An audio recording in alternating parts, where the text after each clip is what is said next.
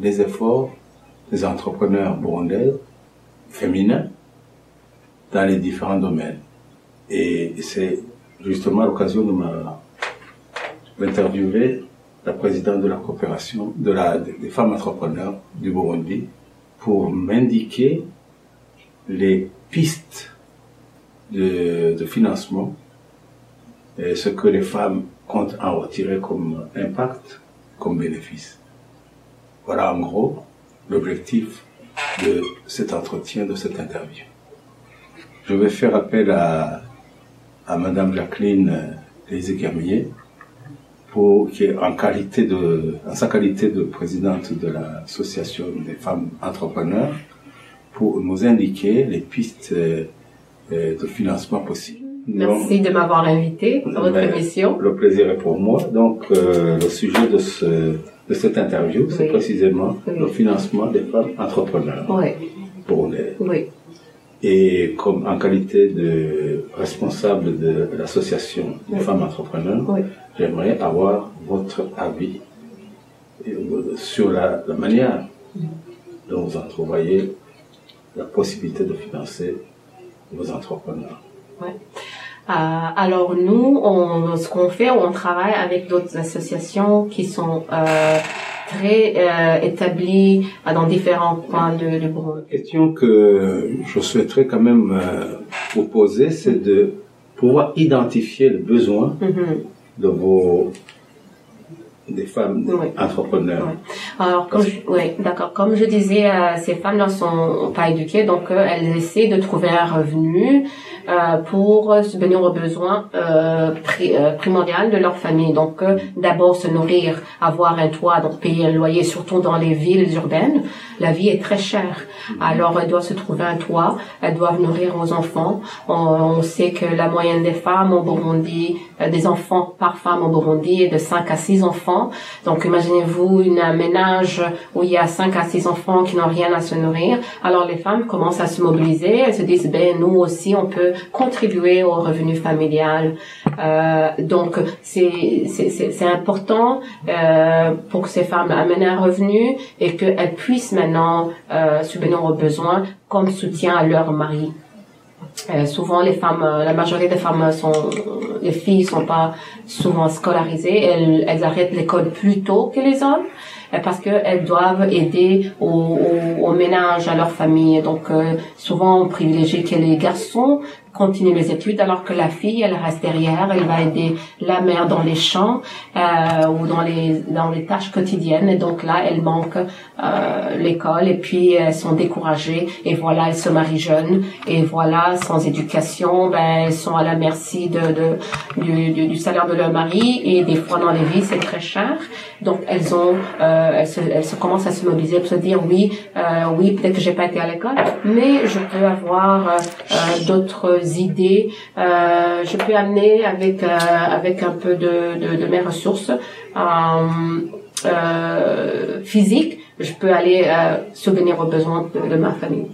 Mais pourriez-vous être plus spécifique, par Mhm. exemple, en, en décrivant les besoins Mhm, des entrepreneurs dans le domaine, par exemple, du financement de la trésorerie, mhm. euh, de l'achat des stocks. Mhm, Oui, d'accord, oui, Mhm. ouais. Alors euh, donc la, la, la première des choses, c'est que euh, ces femmes-là, euh, bon, il faut d'abord identifier quel commerce, le commerce, quel produit acheter, où où où est-ce que cette femme-là va faire le business? Est-ce que c'est dans les villes? Est-ce que c'est dans les quartiers? Est-ce que elle va aller au marché chercher un kiosque? Ça, ça veut dire d'abord c'est cher le kiosque, il faut payer les taxes d'État. Est-ce que donc elle, elle va, c'est de les aider, de les guider par rapport à où elles habitent. Plus elles vont faire leur commerce loin de leur famille, plus euh, euh, ça va être un peu plus compliqué pour elles parce que euh, il y a le déplacement. Donc euh, le déplacement étant une femme, ça demande un peu de force. Euh, donc, dans ce qu'on fait, le besoin, c'est d'abord euh, identifier la, ce que la femme, elle veut. Euh, si elle sait, par exemple, coudre peut-être c'est ça qu'elle veut faire et pas loin de sa famille. Donc c'est c'est c'est les guider dans ça. Donc le besoin, on a un grand besoin pour euh, les fonds, le donner un capital pour que à la base de ce capital, après avoir reçu cette formation, euh, elles commencent à aller euh, commencer leur euh, leur leur euh, petite entreprise. Merci. Euh, je voudrais quand même vous poser une autre question. Mhm. Euh, Est-ce que vous envisagez de faire une formation Mhm. préalable? À l'oc- à l'octroi du crédit Oui. pour les, les entrepreneurs féminins Oui. Alors c'est pour ça euh, nous on, on le fait, mais aussi c'est pour ça on travaille avec des associations bien établies euh, sur le terrain qui offrent ces formations, qui ont le personnel. Parce que pourquoi on travaille avec ces associations? Parce que ces associations sont des gens implantés euh, dans leur communauté, donc euh, elles ont déjà un contact direct avec ces femmes. Elles peuvent rejoindre plus de femmes que nous nous pouvons. Alors on va dans différentes provinces, on cherche des associations qui sont bien établies, qui ont un record.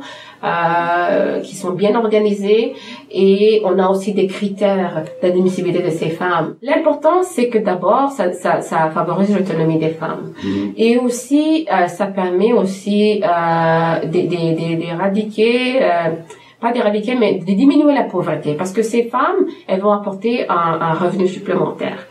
Un revenu supplémentaire, ça veut dire que ces enfants euh, vont bien être en- bien encadrés, ils vont, ils vont manger, euh, ils vont avoir le matériel scolaire, ils vont aller à l'école.